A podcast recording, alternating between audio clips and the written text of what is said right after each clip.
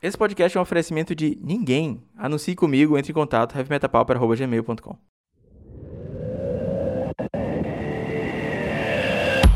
Olá pessoal, tudo bem com vocês? Eu sou o Fernando Portelada e bem-vindos ao Heavy Meta número 28. Creio que é o 28. É, se eu estiver errado, é o 29, mas acho que é o 28.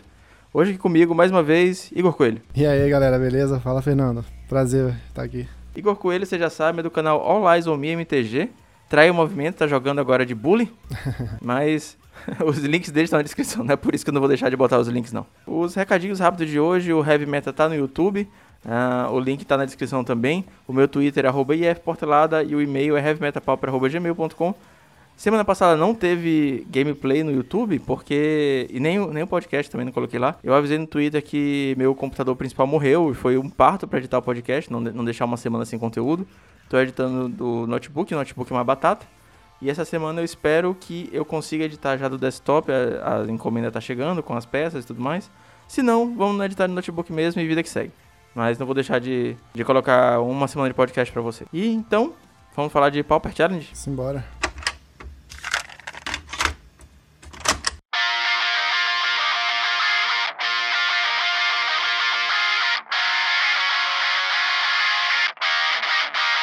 Pauper Challenge do último domingo, dia 15 de março.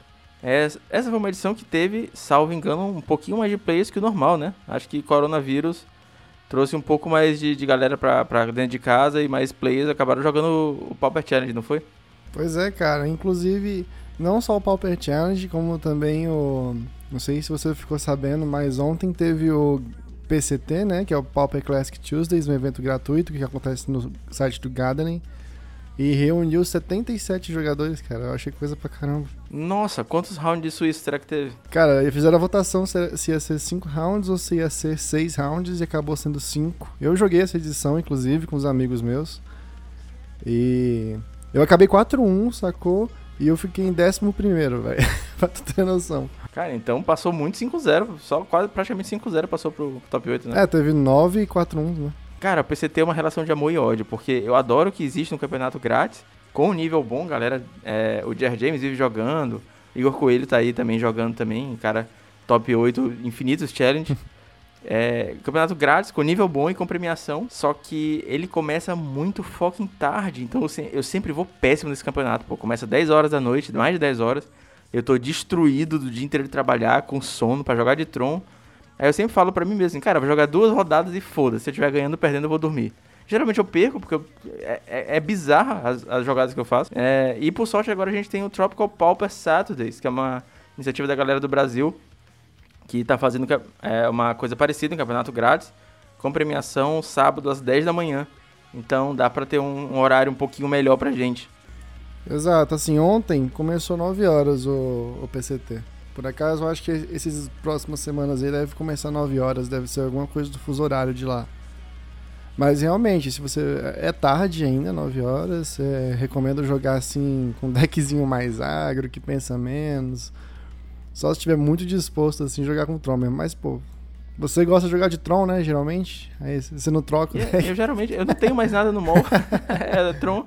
Ué, Tron, montei o Monoblack agora que eu peguei os Tornes, que barateou um pouquinho. Aí eu falei, cara, eu, eu paguei. Eu, inclusive, eu comprei os tickets com, com o Igor. E aí eu falei, comprei quatro tickets com ele, montei, comprei os tornes, sobrou uns trocados ali no, no bot. Rapaz, monta esse Monoblack. comprei os tornes pra botar no UB. Eu tenho um UB também. É, os 310 que eu tenho no mall. UB, o B Delver, o Monoblack e o Tron. Mas o Tropical mesmo é, é muito legal, essa, essa, iniciativa dos brasileiros aí de fazer um evento mais acessível, questão de horário. É, ficou bem bacana. Vou, pretendo participar de alguma edição aí. É, novamente fica o recado para a galera que for dono de loja, que, de empresa, que quer botar a marca no Tropical Pauper Saturdays. Tem muita galera, muito produtor de conteúdo participando, então vai dar uma visibilidade muito boa pro campeonato, acho justo. Certeza. Vocês entrarem em contato com a organização. Então fica, fica o recado mais uma vez. Isso aí. E o Pauper Challenge, quem ganhou foi, surpreendentemente, o Mono White Herói, que a gente ainda não tinha falado isso. Um top 8 que de sete decks diferentes, seis decks diferentes, sete decks diferentes no top 8.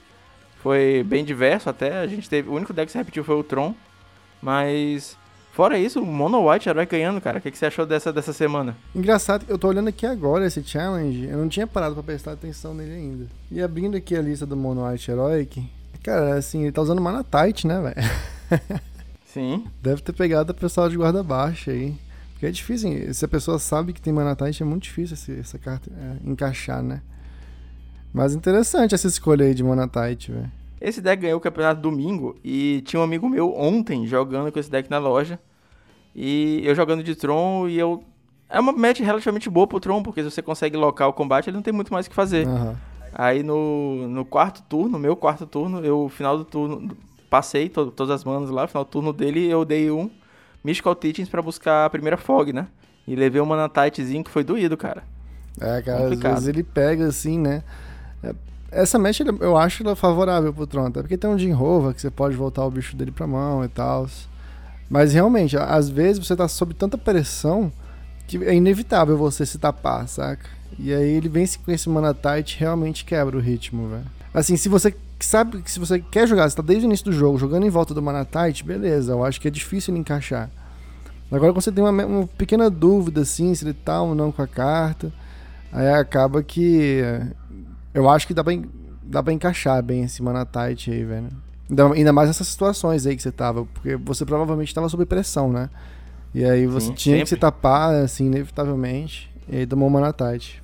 Pois é, foi uma partida que, que no final eu acabei ganhando. Eu dei muita sorte nessa partida, porque é, teve um turno que se ele tivesse qualquer mágica, qualquer mágica, ele me vencia. E ele não tinha, ele tinha duas cartas na mão e nenhuma delas era, era mágica.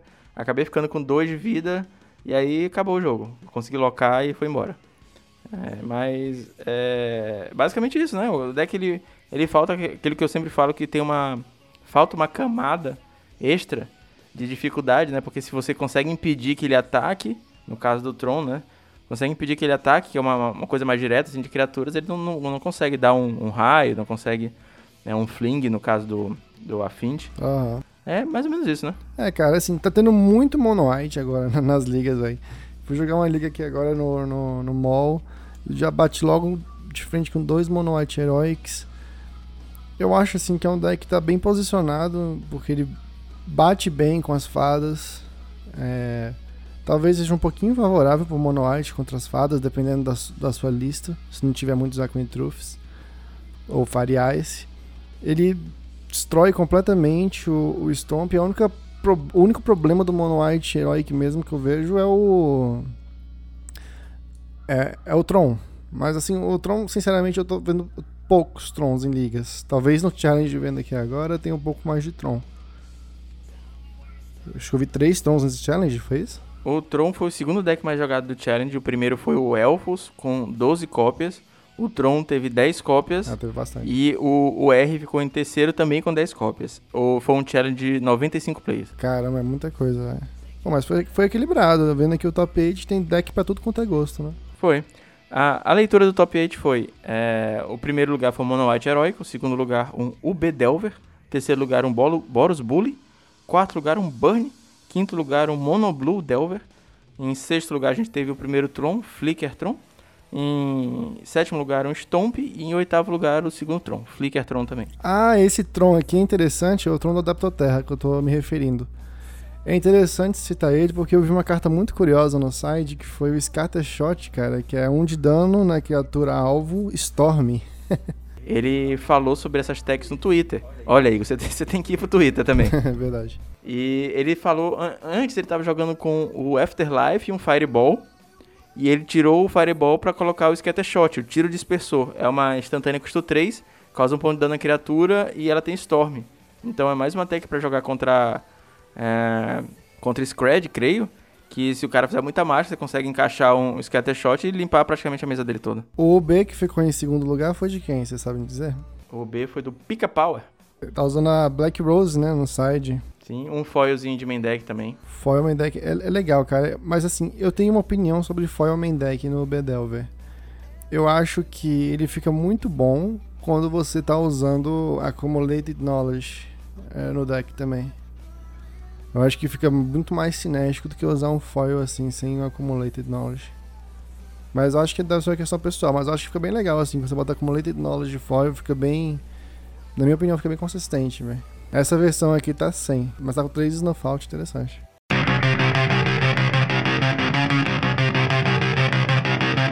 Um detalhezinho voltando um pouquinho sobre, pra lista do Oscar Franco. Eu não sei se o cara é brasileiro que ganhou o challenge, mas é, é um nome bem latino, né? É, ele não tá jogando com muitas. É, com algumas techs que a gente já tava conhecendo antes, né? Que é o cara Metas Blast, que é a carta nova que saiu agora no, no Teros novo.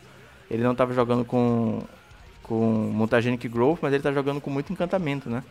As mágicas dele são só 4 Defiant Strike, aquela que dá mais um, mais um, mais um, mais zero e compra uma carta. E 4 Emergency Scattered, que dá proteção, e o resto é só encantamento. Aí, tô usando Shaman's Blessing agora, parece que o pessoal voltou a usar, né? Porque an antes. Não, pensa numa porra cara. tá caro de novo? Cara, IRL tá uns 8 contos. No mall eu não, não sei quanto tá indo. Ah, porque eu, eu, sou da época que tava hypado o Monoart Heroic e eu paguei 30 contos no meu Chumanos Blessing. Até hoje, Ai, caramba. É, velho, tava bem hypado. Tinha acabado de criar o, o deck, aí tava 30 contos cada um. Eu acho que 8 reais pra mim já tá acessível agora.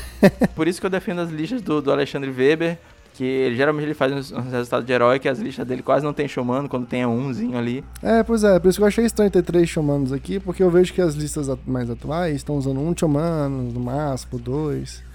E, na minha opinião, três ele já tá usando bastante, mas Assim, deve eu não, eu não entendo nada da, da build de Monoite Heroic. Eu só bati o olho aqui, um ponto de vista bem leigo mesmo do deck. E vi 3 e achei bastante. Mas deve ter uma razão para isso, né? Achei legal. Eu gosto dessa carta de Humanos Blessing. É muito boa, ela é absurdamente boa. No mal ela é carinha também. É, eu lembro que eu tava falando dela com um amigo meu que ele queria montar. Tipo, o deck é todo menos de, de é, é centavos de ticks e, o, e a, o Showmanos que é mais caro. Ah, verdade, tô vendo aqui. Eu tô, acho que, tô vendo aqui do lado, deve estar tá, tá 2.2 ticks, eu não sei se é isso mesmo. Mas se for também não é tão caro assim. O deck, o deck em si parece barato. Pra quem tá começando agora Sim. no mall, parece ser uma boa opção começar com o Monoite Heroic. Tem uma, uma, um Showmanos Blessing Budget, né? O Showmanos de pobre, que é, é basicamente a mesma coisa, mas se tu jogar como instantânea, ele, tu tem que. É até o final do turno, ele não fica como encantamento. Ah, tem, tu sacrifica ele. Eu, eu sei que carta é essa. Mas olha, vendo aqui agora no, no, no Goat Boot, que é um dos boots mais famosos para comprar e vender carta no mall, o Showmanos Blessing tá um tique e meio. Então. Pô, excelente. É, não tá tão caro assim também, não. Tá, tá acessível. É, dá pra botar fazer uma lista com dois aí e tal. Aham, com certeza. Cara, muito legal ver esses decks assim, com custo baixo de ticks fazendo resultado. Porque você vê que o Pauper realmente é um formato acessível. Porque é um deck com custo baixo, um valor baixo fazendo top 1 no challenge, assim, cara, eu acho que se eu tivesse começando agora no mall, isso motivaria bastante. Principalmente com, com o dólar do jeito que tá, é um deck barato fazer um resultado desse, é impressionante. Isso. Exatamente. Eu tô vendo aqui um 7-0 do Delver Ferries do Jazz A3078. Esse cara é o Jar James B. Ele é? É o Jar James? É o Jar James B. Ele tem duas contas. Pode crer, não sabia. Eu olhei aqui o, o Monoblue, eu ia comentar, ele ficou em, em quinto lugar é, no, no challenge geral. Uh, e eu olhei a lista e falei, cara, tá igual a lista do Jer James, porque tá usando o Phantom Sea e eu acho que acho que só ele usa essa, essa carta na vida. Pois é. E, essa, essa conta dele, Jer, 3078, é, ele usa mais para jogar de Burn, ele me falou um dia. Mas olhando aqui as, as, os resultados da, dessa conta, tem só Monoblue. é, inclusive, é, essa, essa questão de ter várias contas, eu não tava meio atento que eu, eu vi um, uma conversa num grupo hoje qualquer, vou, vou até comentar aqui, que tinha alguém falando que porque quando você faz a conta no mall, ela é 9 dólares, você ganha um set de cartas incomuns, duas de cada incomuns do T2 e quatro de cartas comuns, né? Então, em algumas situações que o tem cartas incomuns muito boas e vendendo caro, você consegue fazer uma conta nova, pagar 9 dólares, pegar todas as cartas, vender elas por ticks, por, por mais do que você pagou, e aí fazer outra conta e aí consegue fazer tipo uma bolazinha de neve com isso, saca? Exato, cara, assim, eu, eu, eu sei desse esquema, há uns meses atrás estava rolando isso, eu tinha umas cartas valoriz... bem valorizadas assim, que estavam vindo junto com as contas e estava valendo muito a pena comprar conta nova no mall. Eu não sei como é que tá agora, nesse momento. Mas há uns meses atrás, você comprava conta e vinha as cartas, né? Que vem geralmente com a conta, vem tipo mil cartas, sacou? Aí tem vários lixão e tem umas cartinhas que é boa. E aí você pega essas cartas aí, que você. Todas as suas cartas e vende no boot. É, e aí vai dar. Tava dando, há uns meses atrás, 10 ticks. Tudo tava dando 10 ticks. E aí já meio que paga a conta, né? Porque cada ticks é um dólar e você pagou 10 dólares na sua conta, então os 10 ticks se auto pagou a conta. A conta também tá vindo agora com 100 play points. E 100 play points é equivalente a 10 ticks. Então assim, a conta tava se pagando, sabe? É como se os 10 dólares que você pagou na conta é, tivessem sido convertidos em play points em ticks. Pois é, eu achei sensacional, achei stonks total. Eu vou ficar ligado.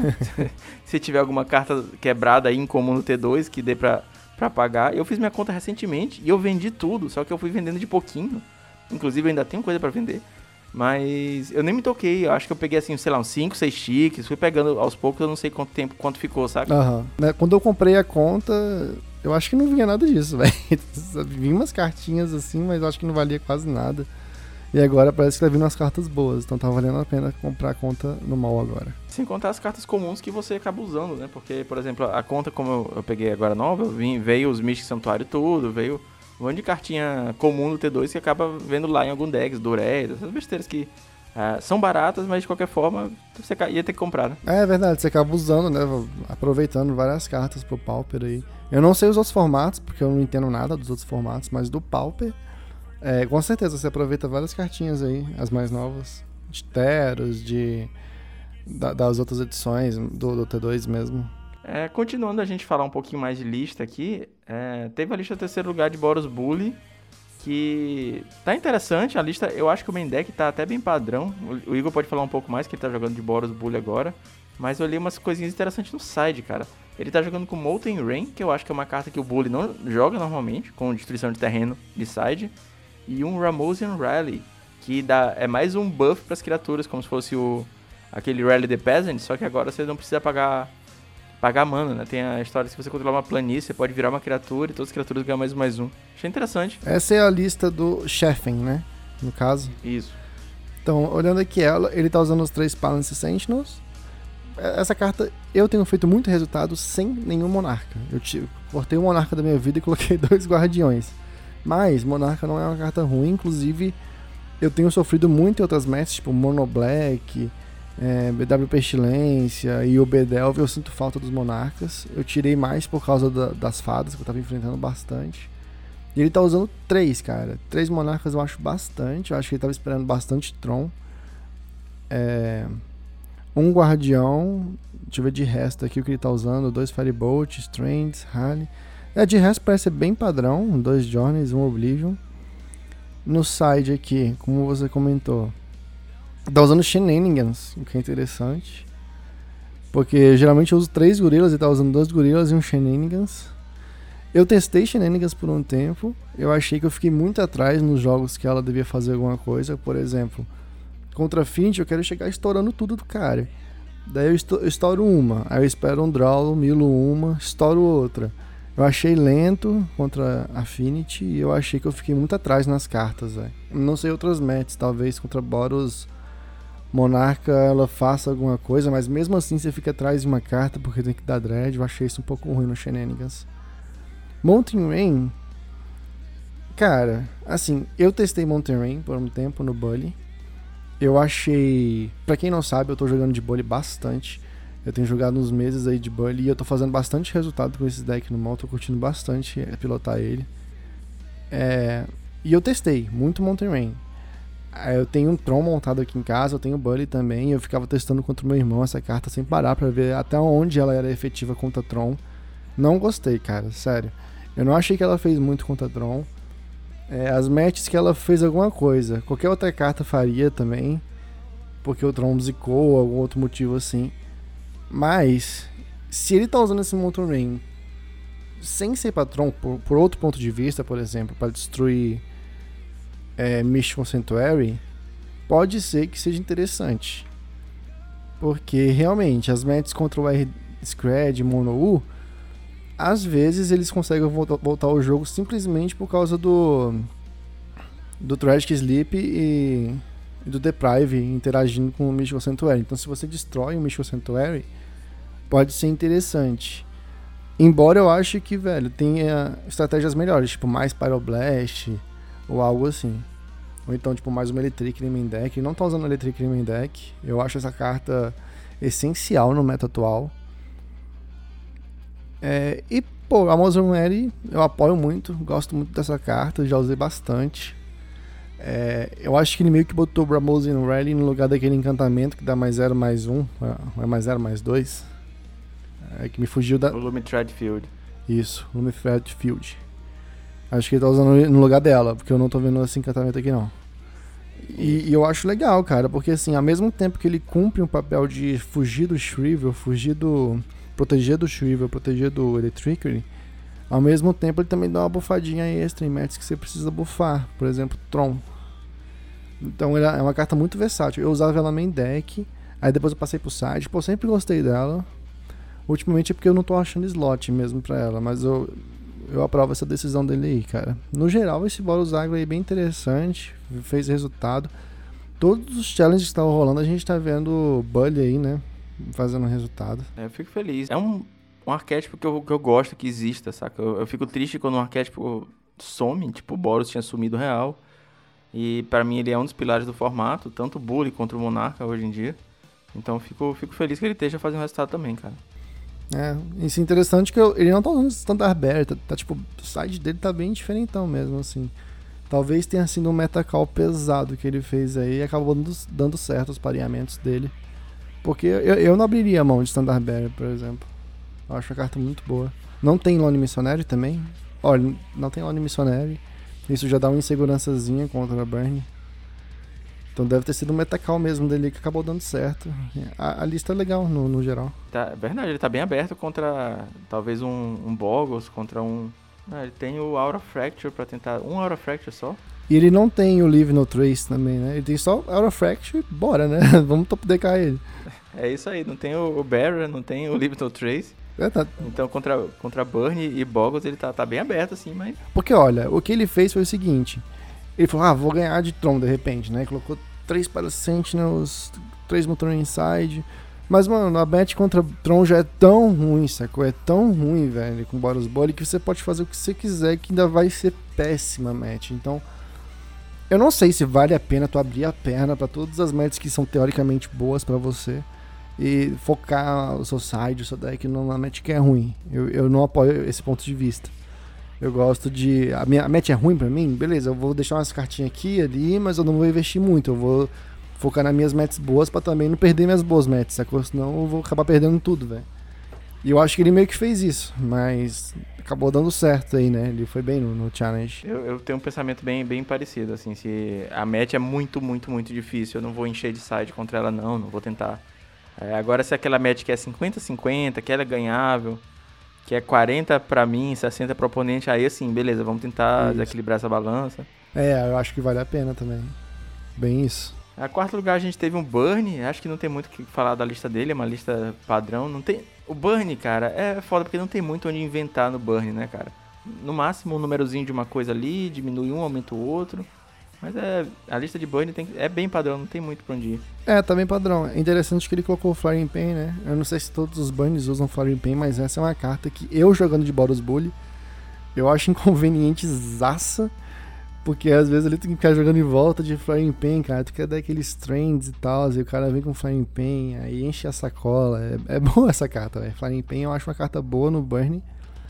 Eu acho que tu tá jogando de Burn, em algumas situações você tem decisões para tomar no burn. Porque a maioria das vezes é só tu ficar jogando raio e matar o cara, né, velho? Mas tem situações que tu realmente para e pensa no burn. Eu reparo isso. E em uma dessas situações que você para e pensa na tua jogada com burn bastante, assim, porque senão tu vai perder o jogo ou vai ser. É o Flaring Pain, sacou? O Flaring Pain é uma carta que você para muito no burn e fica pensando qual é a melhor sequência, qual é o melhor momento e tal. Eu, eu sei que tem outras jogadas também que tu pensa bastante. Mas Flaring Pain é umas que eu gosto dessa carta do side. Gostei da decisão dele de botar dois Flying Pain. Tem um Curse também no side. Pyroblast. Eu, eu tenho umas teorias sobre Pyroblast, porque o pessoal fala que é menos 3 de dano. Ah, vou botar Pyroblast no side, mas não vale a pena, porque podia ser um raio que ia ser letal no cara. Enfim, eu acho o Pyroblast legal na, nas situações que você tem que ter um, um termo alquimista resolvido, resolvido no jogo, você tem que ter um, um curse resolvido no jogo. E aí você vai lá e dá o Parablast pra essas magias resolverem. É, eu acho interessante essas situações. Mas eu acho, eu acho ainda assim é questionável esse Parablast no, no side. É, pessoalmente eu não entendo muito de Burn, mas eu sou da corrente que eu defendo que o Burn tem que ser Burn, né? É. Então, às vezes a galera aqui na cidade me pergunta, ah, o que, que eu boto aqui no side do Burn e tal. Ou então eu vejo quando eu tô jogando contra Burn, é, geralmente de Tron, eu vejo o cara que não tá fazendo nada, tá lá cheio de carne na mão e tá passando. Aí eu, cara, isso daí deve ser é, Smash to esperando eu baixar artefato, deve ser Pyroblast na mão esperando eu jogar um Muldrifter. É. E, bicho, não, não vai adiantar, você não vai ganhar do, do, do Tron com dois counter, não, você... Se tivesse Bolt e não tinha Light na mão, já tava me metendo na minha cara e tava me levando lá pra Red Zone e fácil, saca? É, eu também não jogo de Burn. A maioria esmagadora das situações que eu vejo o cara dando um Pyroblast em mim, eu falo, nossa, que carta ruim de ter no Burn. Porque não, não fez nada, podia me matar, não sei o que. Mas eu vejo, eu tenho esperança ali no fim do túnel que o Pyroblast pode ser útil, velho. Tipo, nas situações que você tem, tem, tem, que proteger um Curse, ou proteger um Termo.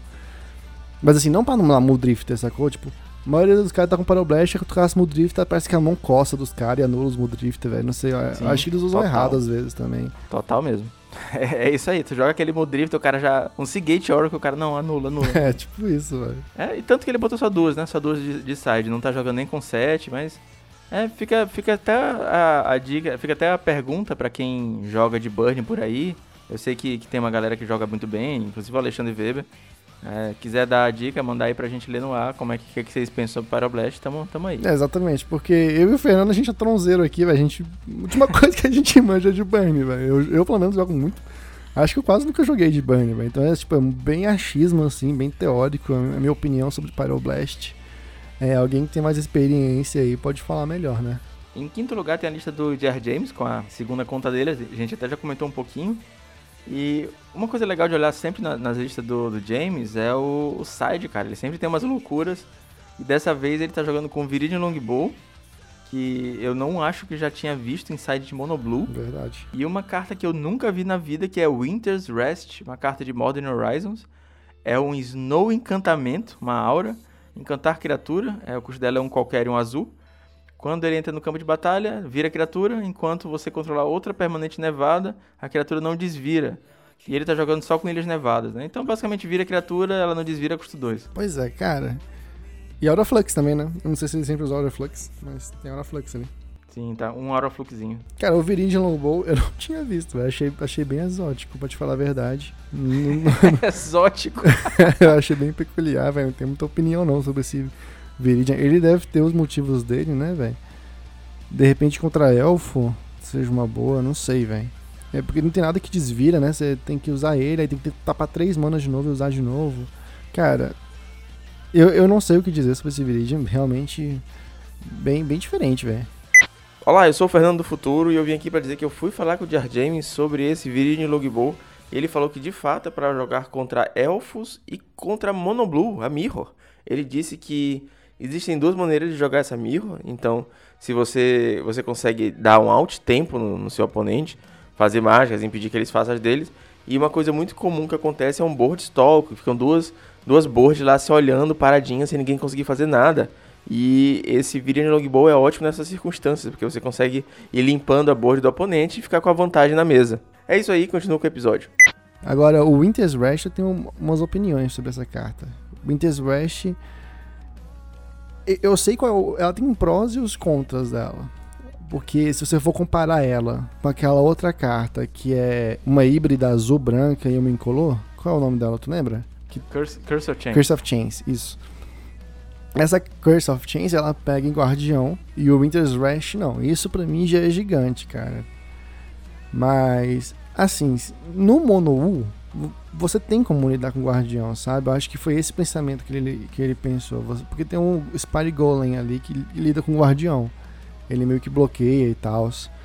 Então, ele deve ter optado pelo Winter's Rush, eu acho que é porque o Winter's Rush já chega tapando a criatura. Quando ele entra no jogo, ele tapa a criatura. O Curse of Chains tem que esperar o próximo turno para poder tapar a criatura. Então, isso contra um, o Namox Crusher, algo assim, deve ser mais efetivo, sabe? É. Sim, verdade. Eu, eu acho que deve ser isso. Às vezes quer se livrar de um bloco, tu joga no Gurmag, aí já tapa o Gurmag e tu já pode bater com ninja, sacou? É um pensamento bem interessante, faz todo sentido. Principalmente com, com a questão do Lamog que você falou, tem muito Tron jogando de Lamog contra, contra Delvers Decks, né? Que geralmente tem pouca coisa em, em campo, pouco land. É, você poder bater com ninja no mesmo momento que se joga o Winter's Rush, tirando o blocker, é interessante, né? Assim, então acho que essa que é a diferença do Curse para ele, Curse of Chains para o Winter Rush. E como ele já deve ter presumido que consegue lidar com, com o Guardião, até porque tem o Spire Golem e a Phantom Seer, que pode jogar transformada, né? Aí fica 2-2, bloqueia o Guardião, né? Aí se você tiver duas Phantom Seers, tu mata o Guardião, né? Eu acho. Transformadas. Ou então uma Phantom Seer e um Spire Golem. Enfim, eu acho que deve ter sido essa a linha de pensamento dele. E... Não sei, no geral eu acho que eu gosto da Muitas Vest, né? Falar bem a verdade aqui. nesse mundo Agora se fosse, tipo, se fosse tipo assim, o Bedelver o R-Scred, eu acho que eu iria preferir o Curse of Chains. Foi um insight excelente, porque eu, eu realmente não estava enxergando a, a tamanha utilidade do Winter Rush, mas fica a dica aí. Você que está jogando de Monoblue, uma tech interessante para botar no seu sidezinho. Sexto lugar, de Tempo Adepto, a gente já comentou um pouquinho da lista dele. É a lista que ele vem usando faz uns tempos já, ele falou no Twitter. Inclusive, eu acho que eu falei dela no último podcast também, que tá jogando com o Rip the Graves de main. E ele jogou. Só que agora, antes ele tava com um Rip the Graves, tinha tirado o Pulse of Murasa. E tava jogando com o Edis Storm de main. Agora ele voltou o Pulse of Murasa, tá? Um Pulse of Murasa e um Rip the Graves. Que foi um, é um setup que eu tô testando no G-Tron esses dias. E tá, tá, funcionando, cara. Tá interessante. É, cara, eu acho assim que não dá pra abrir mão do Pulse of Murasa. Eu sei que os dois exercem mais ou menos a mesma função, né? Que o Imp the Graves busca criatura, o Pulse também. Mas o Pulse tem aquela parada de que ganha vida, né, velho? Então contra Burn é, acaba sendo muito efetivo. É... não sei, cara. Pulse eu acho que realmente não dá pra abrir mão. Achei legal ele ter botado um Pulse e um Reaping. Aí acho que fica legal mesmo. Eu gostei aí da, da build dele. O Adepto Terra sempre faz muito resultado, né? Com esse Tron dele. O cara é um excelente piloto de Tron. E. As listas dele às vezes eu acho meio louca, mas aí tu para pra analisar assim, é, faz sentido, sabe? Eu só acho meio arriscado Sim. assim que ele usa só quatro prismas, então ele fica muito dependente, ele fica muito vulnerável à correção de cor, na minha opinião. Por isso que eu sou um, eu sou um, um seguidor dos Signets aí da vida, porque eu não gosto de ficar zicando de cor no Tron. E ele já vai pra uma linha assim mais que parece que é mais arriscada, mas acaba dando certo pra ele. Ó, ele usa três mapas também. Mas ele usa quatro impulsos, eu acho que isso aí meio que ajuda ele a é. ter menos variância no Tron dele. Quatro impulsos é bastante. Eu tô jogando, inclusive, o Clube da Luta com uma lista dele, que eu adaptei um pouquinho, mas a lista, o esqueleto da lista total é dele. E o impulso, cara, é assim, você vê o impulso na mão, você pensa assim, ah, achei o que eu preciso. Uhum. Porque eu, você consegue achar uma outra compra de carta, você consegue achar um teaching, você consegue fechar o Tron. Então, às vezes, vem uma lane de Tron, um mapa e um impulso na mão, você fala, fechei o Tron. Tá, tá fechado. É, eu não sei jogar mais de Tron sem impulso, porque... Pra mim, o Tron é um deck que tem uma variância altíssima ele pode acabar perdendo pra ele mesmo. Ele, sabe, ele varia bastante, É meio clunk, assim, no início, no início do jogo. Ele é meio travadão, sabe? E aí, se você fica nessa de travadão, tu perde o jogo, velho. Então, tu precisa do impulso para poder diminuir essa variância do Tron e conseguir desenvolver teu jogo, sabe? Deixar o seu jogo fluir melhor. Então, eu não sei jogar mais sem impulse. Eu sou tem um card selection muito monstro essa carta. Tu olha as quatro do topo, pega uma como você falou, você, você fala assim, ah, tô precisando de um prisma, impulse. Aí tu, tu acaba cavando o prisma. Ou então tu chega mais perto de achar o prisma. Tu acha precisando de land, impulse. Aí tu acha uma land ali, às vezes não é que você quer, mas tu tá mais perto também das outras, porque tu tirou 4 do topo. Enfim, é sensacional essa carta. E ele usa 4, eu acho que o tron dele fica com a variância bem baixa. Sétimo lugar a gente teve o Top Grinder jogando de Stomp. É, é, legal ver o Stomp voltando. Acho que o Stomp tá aí pra também por causa dos UR Scred que estão aparecendo muito no meta. É uma match justa, né? Honesta pro lado do Stomp. Eu sou bem leigo em Stomp, mas eu li a lista dele aqui, é uma listazinha bem padrão de Stomp, não tem nada muito inovador, cara. É, eu já joguei bastante de Stomp, mas assim, faz uns anos já, e na época eu também tipo, não tinha patada, não tinha Elefant Guard, não tinha um monte de coisa. De vez em quando eu brinco de Stomp nas ligas, eu vejo o pessoal reclamando muito que não gosta de quatro escargas. O pessoal que joga mais de Stomp. Ele tá usando quatro escargas. É, porque assim, o, falam que no meta de high, scred, muito removal, o Skarga não é lá essas coisas.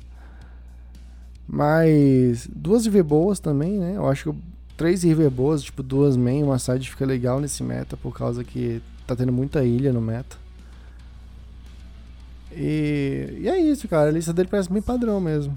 Assim, duas Helic, dois. É, parece bem padrão. Mas no geral o Stomp realmente tá sendo uma boa escolha aí no meta. Eu gosto de ver o Stomp em alta, velho. Eu me amarro nesse deck. E e é isso, ó, duas Silhanas, geralmente quando você usa duas Silhanas, você usa três Vines. Essa é meio que a matemática do deck. Uma Silhana, quatro Vines.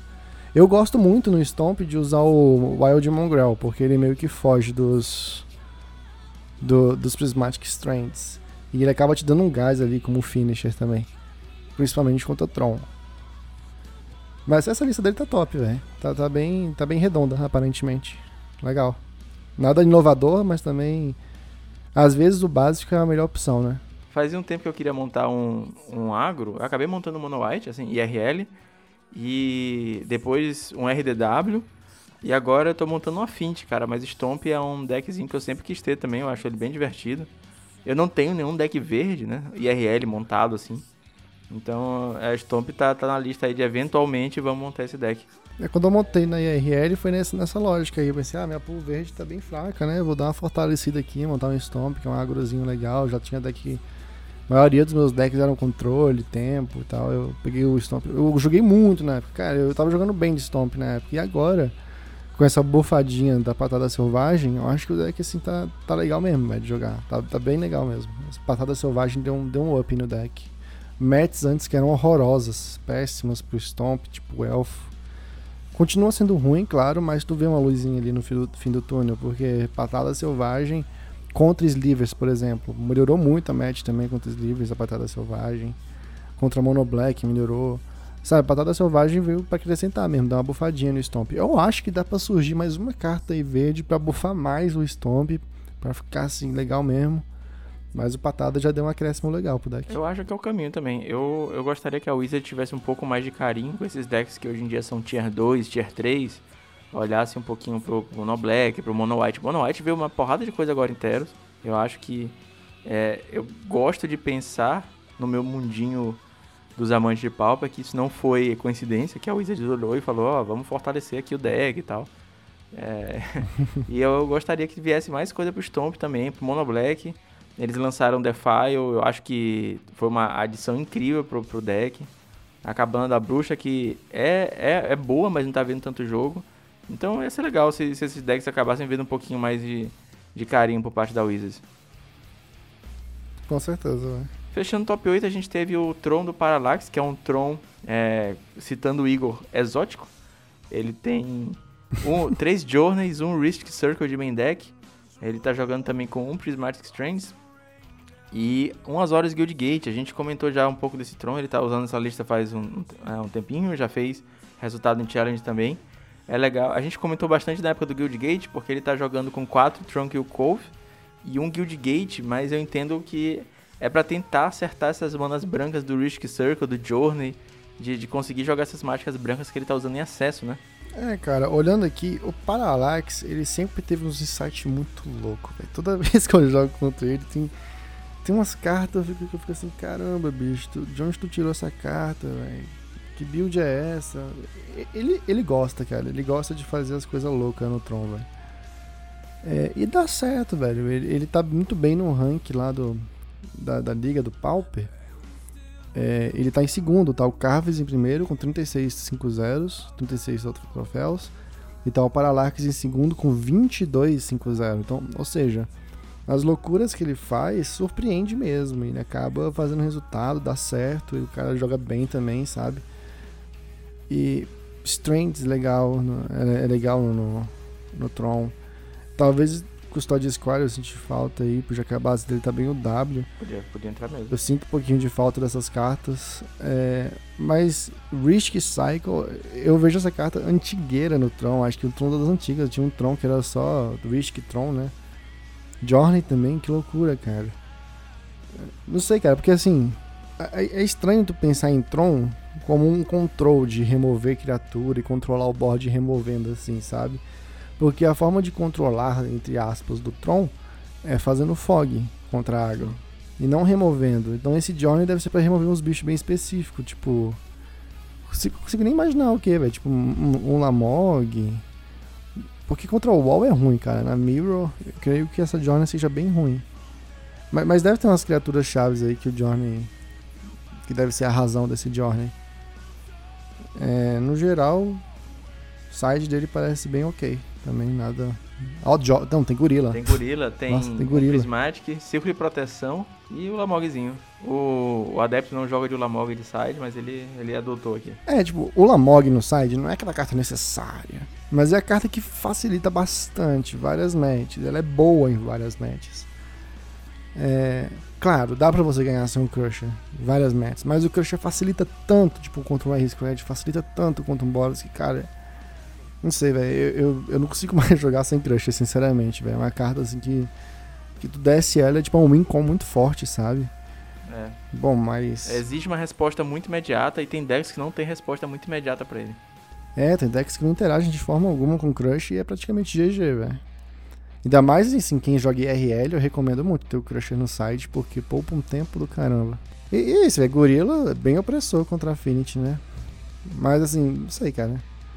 Nunca testei o Gorilla no, no Tron, não. Eu joguei com Gorilla e Tron, só que faz muito tempo, e era Temur. Não era Temur, era. Era Murasa Tron, aquele com vermelho mesmo, que jogava com Electric, ele com Bolt, Flame Slash. Aí eu jogava com um gorilazinho de side. É, assim, se a sua mana base tinha, tinha vermelho, faz sentido. Mas a mana base dele é o W, né? Então ele vai ter que fazer o Prisma primeiro, ou uma Cave. E ele vai jogar aquele gorila meio tarde já, de repente. Bom, não sei. Mas quando, quando, se ele encaixar esse gorila também, com certeza faz estrago. Assim, a tech dele contra Longbow e contra. Vamos ver. Contra, e contra Rally, que tá sendo gorila nessa lista. Sim. Eu acho que isso já enfraquece um pouco, porque até que contra o Longbow a melhor de longe disparado é o, o Grudge, na minha opinião. Verdade, concordo. O Ancient Grudge. Aí o cara vai descer um gorila que não é tutorável com Mystical Teachings. Tu vai ter que realmente cavar ele, aí tu vai jogar, vai ter que tapar três pra poder quebrar um longbow. É, eu não sei se é a melhor opção não, usar só o gorila. Talvez um, um gorila e um, e um grudge se tu quer inventar, sacou? Mas o Parallax tá aí fazendo um resultado, né? Independente do que, a gente, do que eu falo. E tá indo bem, cara. A lista dele é louca. Eu, não, eu não consigo concordar em tudo, velho. Mas ele joga bem, ele faz resultado. E quem quiser fazer os testes aí com essas cartas, véio, de repente pode até se surpreender. Uma, uma techzinha que a gente via na época de Astrolábio, no Tron, era o Shattering Pulse, né? Que era é um, um destruição de artefato com buyback. E eu adorava essa carta, cara. Sinceramente, porque assim, ela não servia muito para destruir relíquia, porque o cara conseguia sacrificar a relíquia em resposta, aí você perdia o, o seu buyback. Mas ela era excelente contra o, vários é, astrolábios que estavam em jogo. E era excelente contra a Affinity também, porque você conseguia gerar muita mana com o Tron. Aí ia lá e destruía um, dois terrenos no final do turno do cara, seu turno você conseguia destruir mais um, uns dois terrenos do cara, ele rapidinho ele acabava os artefatos da frente. Eu, eu lembro de eu discutindo essa carta muito com o Real Sal na época, e, e, ele falava que essa carta ela era boa quando o oponente tinha mais de dois artefatos no jogo, que era o caso do Astrolábio. Muitas vezes você tinha mais de dois artefatos no jogo. Agora, quando você tem um ou dois artefatos só no jogo, que são as ameaças, um, entre um ou dois, a é, melhor opção mesmo é o Grudge. Então, atualmente no nosso meta, a gente vê dois artefatos ameaçadores na média de um ou dois. Às vezes é um prisma, dois prismas. É, às vezes é duas relics, uma relic. E, e acaba que o Grudge ele faz o trabalho melhor. Às vezes é tipo só um longbow, sacou? Então um longbow, uma relic. Tu não vê mais tipo dois astrolábios, um prisma rápido no jogo que tu precisa lidar com ele. É, essa era a situação que o Shattering Pulse era melhor. Mas eu sinceramente não testei o Shattering Pulse no meta atual. E pode ser que eu me surpreenda, mas, mas no geral eu acho que eu tô preferindo, preferindo agora o Grudge, porque o Grudge lida melhor. É, eu concordo. É, foi só, assim, foi uma nostalgia do passado, mas o, hoje em dia com certeza o Grudge é bem melhor. Na verdade, é nostálgico mesmo, velho. É, é muito legal tu pegar o Shattering Pulse e sair destruindo os artefatinhos tudo ali, destruir os, os astrolábios, velho. É, era maneiro mesmo, na época do Jeskai, né? Assim, o, o Shatter Impulse jogava muito contra o Jeskai. Saudades, saudades. Saindo só uma, um pouquinho do top 8, é, é, em nono lugar a gente teve um primeiro Scred, foi o primeiro Scred que apareceu, foi até bem colocado, nono lugar. Em décimo lugar, a Moras 27, que é o brasileiro, fez décimo lugar com o R Blitz, né? Aquele deck de Cleanfind e Nivix Cyclops, que depois do Band Gush, desde ele jogava com as três cartas ficou muito mais fraco, mas o Amoras conseguiu provar que ainda dá para fazer uns excelentes resultados com o deck. E descendo um pouquinho mais, só para comentar também, em 19 a gente teve um Jund Tortured Existence, que é um deck que eu acho sensacional. É muito legal jogar contra. E é, é legal ver ele fazendo aí um top 32 do Challenge, top 20, top 19 até. Qual foi o jogador que fez com Tortured Existence? Foi o Exile 2127. Cara, eu queria comentar sobre a lista do Amoras aqui, rapidinho. Porque eu sou um grande fã do, do Killfind, velho. Sinceramente, eu jogava muito de Killfind, velho. Eu acho que ele é meu arquétipo favorito, velho. E aí quando baniram as Eu já devo ter falado isso aqui no podcast. Quando baniram, eu fiquei tristaço, que quebrou meu arquétipo favorito e tal.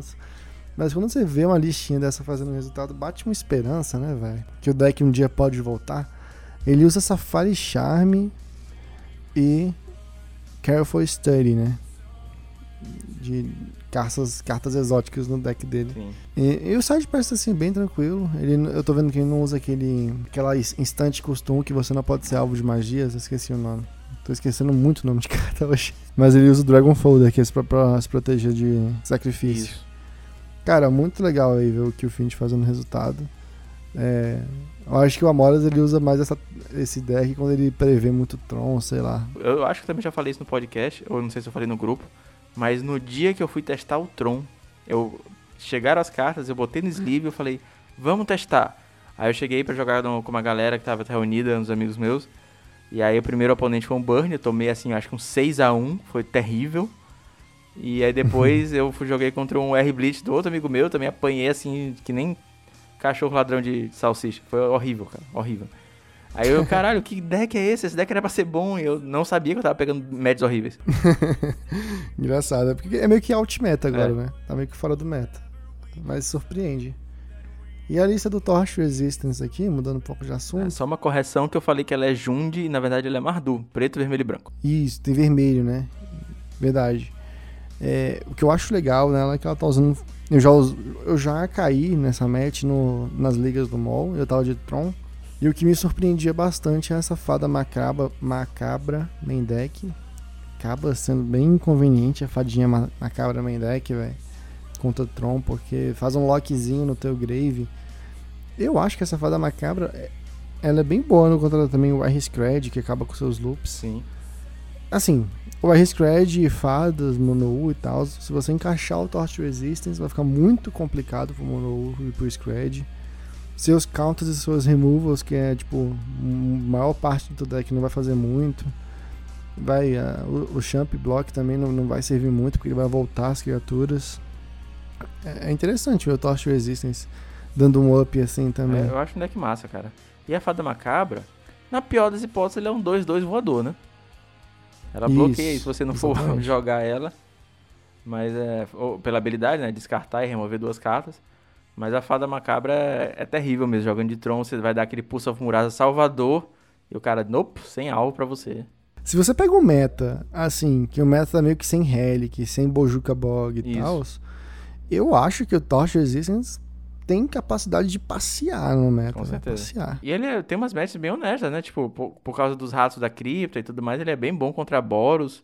É, ele é bom contra o o R, porque ele tem a recorrência do, do Torture Resistance, não tem muito que posso fazer.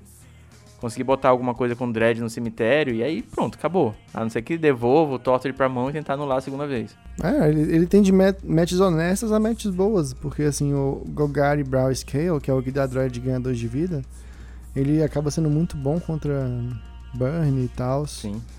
É, não tem muita match ruim, assim, sabe? Pelo menos não no G1. No G2 apanha muito pra Relic, pra Grave Hate, né? É, o meu Tron eu gosto de jogar com um Bojuka de main deck, sempre, assim, é, é bem difícil não jogar. Inclusive, é, eu falei aqui no podcast também, que quando o Igor fez, mandou a lista de UG pra mim, a única mudança que eu fiz foi tirar um Mortuary Maior e colocar um Bojuka. Né, eu fui testar a lista. porque uh, no, no, meu field próximo, a gente tem um jogador de Tortured, que ele gosta de jogar, joga muito bem com deck. E é uma match que se você não tiver assim, cara, o Bojuka e o Flicker no Bojuka mata o deck assim de um jeito que não, não, não volta. Deu o primeiro Bojuka, ele começa a fazer as maluquices dele sem resposta, flica no Bojuka de novo. É, é complicado. Então, eu gosto de ter esse Bojuka lá. E além de que eu acho o Bojuka bem legal na. Essa tech de flicker no Bojuka, eu acho bem legal na Mirror também. Então, é, jogando contra um Tron, às vezes ninguém, o cara não tá esperando. Você baixa o mapa, ele tá bom, resolve. Aí você vai, pega um, um joga e pronto. Acabou isso. eu fazia muito isso na época que tinha Tyrell Tribe no meta. E eu tava jogando de Tron, que eu colocava uma Quicksand no deck. E aí eu fazia mapa, o cara deixava o mapa resolver, eu estourava o mapa pra Quicksand. e aí travava o jogo do cara completamente. Engraçado. É isso aí. Interessante. Assim, o, lands de utilidades no, no Pauper com o Tron fica, fica legal, realmente. Então, acho que a gente já, já comentou bastante do, do challenge, a gente falou bastante das listas, foi um, um podcast super instrutivo para você que está aí em quarentena voluntária ou não. É, jogar no mallzinho e inclusive a galera tava num grupo, tem um grupo daqui da minha cidade, tem muito pouca gente que joga mall, mas eles estavam falando até de meios alternativos para se reunir e jogar um pauperzinho. Tem aqueles é, aplicativos e tal, que você consegue montar o deck, assim, todo manual, mas interessante, cara. Jogando com os amigos aí, melhor do que ficar sem jogar. O, o Magic aí tá, tá sendo uma boa alternativa para quem tá de quarentena. Finalzinho de heavy metal, tem aquela indicação de metal. Você tá preparado hoje, Igor? Mas é claro. Bora lá.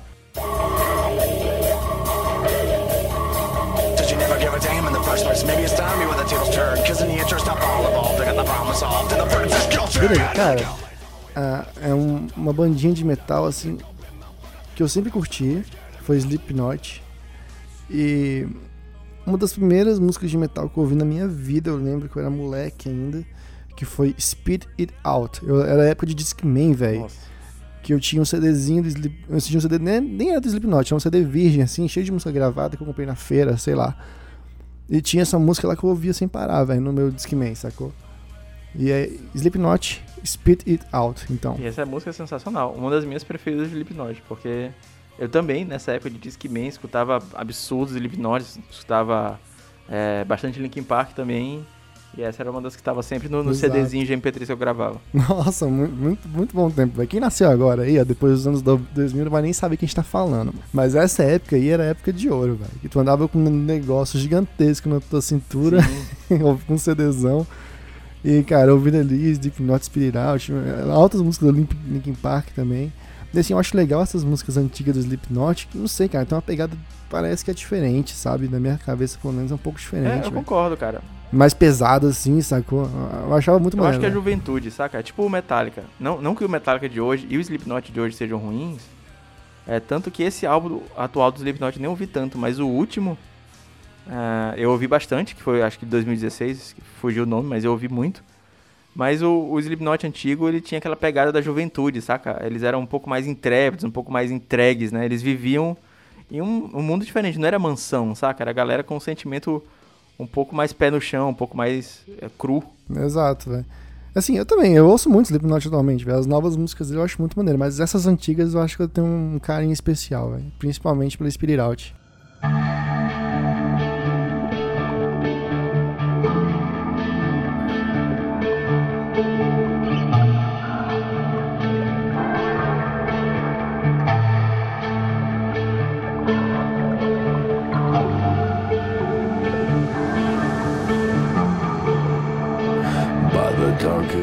Hoje eu também tenho uma indicaçãozinha de metal. Eu, novamente, comentei pelo Twitter, me sigam no Twitter, arroba Portelada.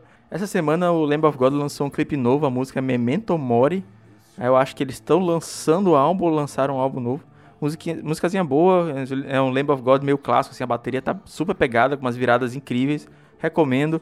Tá aqui na descrição o link, tá na nossa playlist colaborativa também todas as buscas de indicação de metal da história do heavy metal. Estão numa playlist aberta, tá aqui embaixo. É a melhor ideia falando nisso. Essa playlist aí tá, tá incrível, Eu vou ela direto, só tem música boa lá. É isso aí, galera. É, muito obrigado para quem assistiu até o final. Obrigado ao Igor Coelho mais uma vez, cara. É, que nem eu falei no último podcast com, com o Álvaro. A gente tem os convidados que estão sempre por aqui. O Igor é um deles. Eu acho incrível a participação dele sempre. É sempre muito instrutivo. Muito obrigado. Pô, que isso, cara. A satisfação é toda minha de estar aqui, velho. Obrigado a vocês. Então, todos os links do Igor estão na descrição, os links do podcast também. Recomendem para os amigos. E é isso aí, meus amigos. Até semana que vem e até mais. Até mais. Valeu.